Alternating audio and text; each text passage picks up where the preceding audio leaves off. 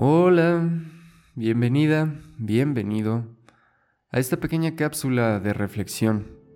Mi nombre es Baruch Acosta, soy psicólogo y maestro de yoga desde hace algunos años y quiero compartirte esta idea sobre qué crees que sea mejor, renunciar a la esperanza o mantenerte optimista cuando te estás enfrentando a una situación difícil en tu vida.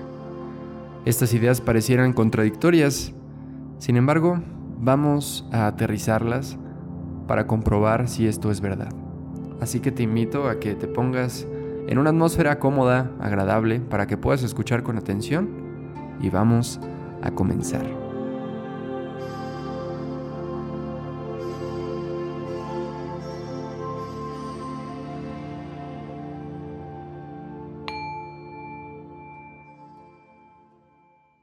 La renuncia a la esperanza es una idea que comparte el budismo. Recuerdo que la primera vez que la leí, en el libro de Cuando todo se derrumba de Pema Chondrón, me pareció terrible. ¿Cómo es posible que una tradición tan bella, que nos ha traído cosas tan maravillosas como el mindfulness, comparta esta idea de renunciar a la esperanza? Cuando escuchamos en películas y en miles de historias que la esperanza muere a lo último. ¿No es cierto? Además, el optimismo es como un pilar para la psicología positiva.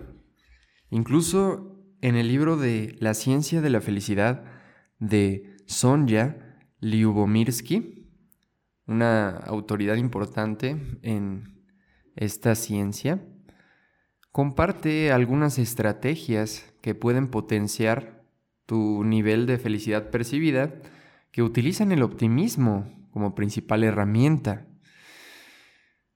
Entonces, ¿qué está pasando aquí? Bueno, pues mantengamos la mente abierta y vamos a descubrirlo. La renuncia a la esperanza nos invita a ver crudamente el presente, nos invita a tener un espacio de descanso y de realidad, incluso en los momentos más difíciles de nuestra vida.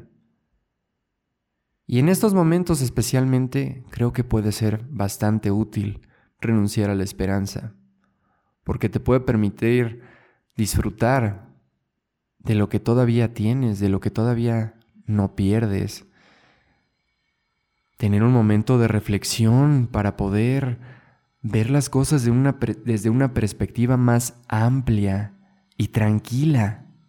Y no se trata de que tal cual renuncies a esta gran virtud de poder ver un futuro mejor o entender que esto es temporal, sino de volver a tu presente soltando las expectativas cero realistas que podrías tener.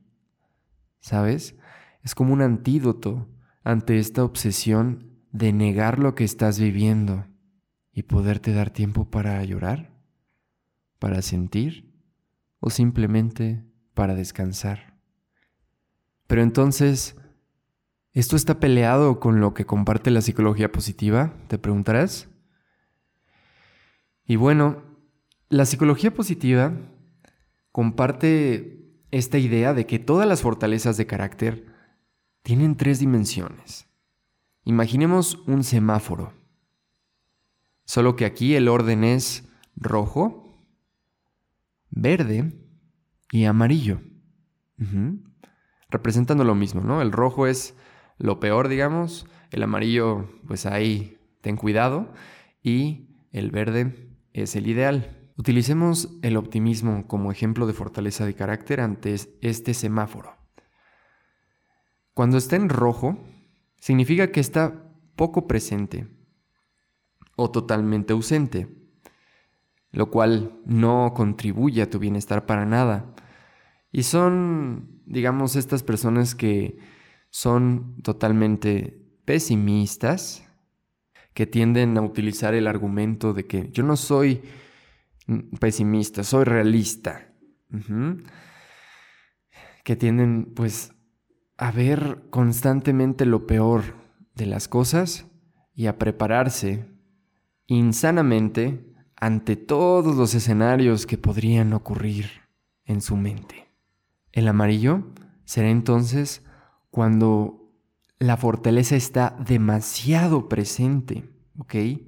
De nuevo, en una manera insana. Ya no está contribuyendo tampoco aquí a tu bienestar. Porque justo estás obsesionado, obsesionada con un presente fantasioso, muchas veces poco realista. Y puede que constantemente te enfrentes a la decepción gracias a estas expectativas. Y finalmente, el verde es cuando el optimismo está en equilibrio. Es prácticamente la definición de optimismo.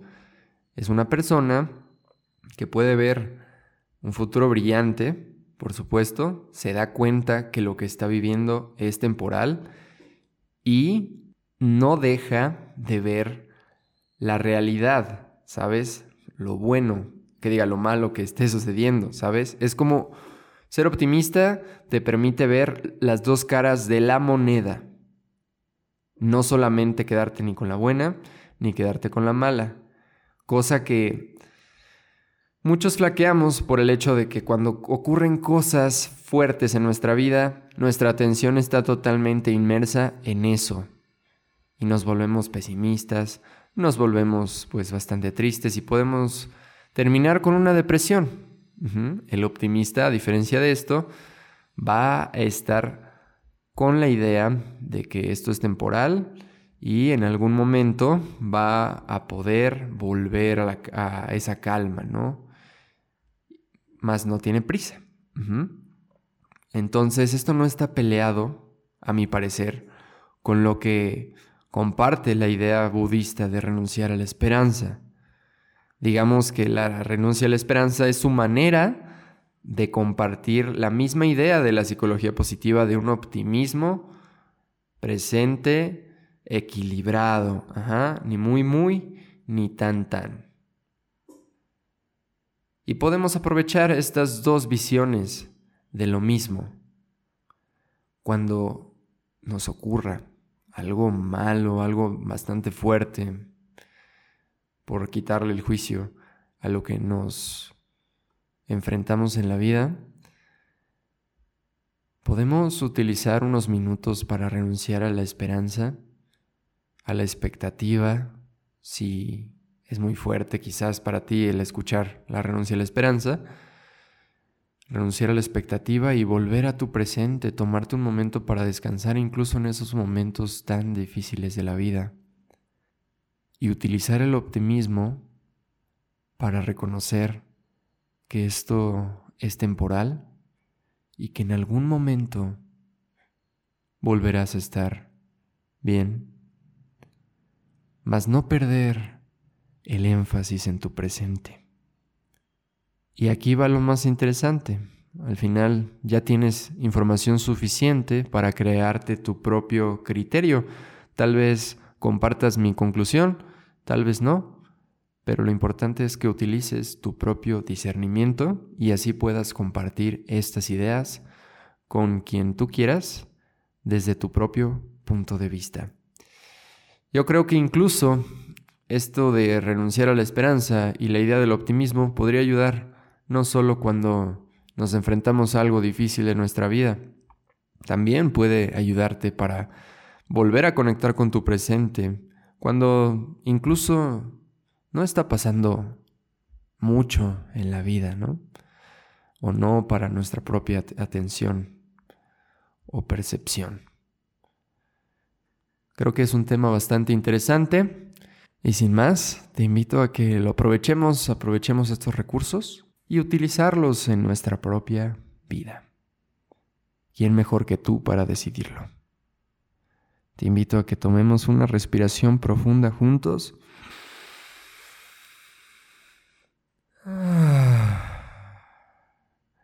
Y si te gustó esta pequeña cápsula de reflexión, te invito a que la compartas por ahí en tus redes y así pueda llegar este cuestionamiento a más gente.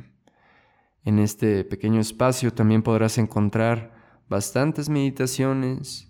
En el canal de Yoga con Baruch en YouTube encontrarás prácticas de yoga por si quieres moverte un poco.